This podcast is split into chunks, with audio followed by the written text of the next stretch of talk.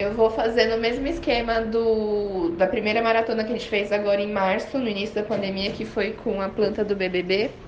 É, então, como que vai funcionar? Por exemplo, a gente vai começar a fazer a planta agora.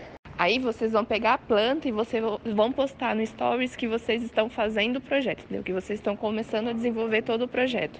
Então, por exemplo, vocês vão subir as paredes, vão colocar piso, enfim, vão seguir toda a ordem, o cronograma que a gente for fazendo aqui no feed, no feed, no grupo.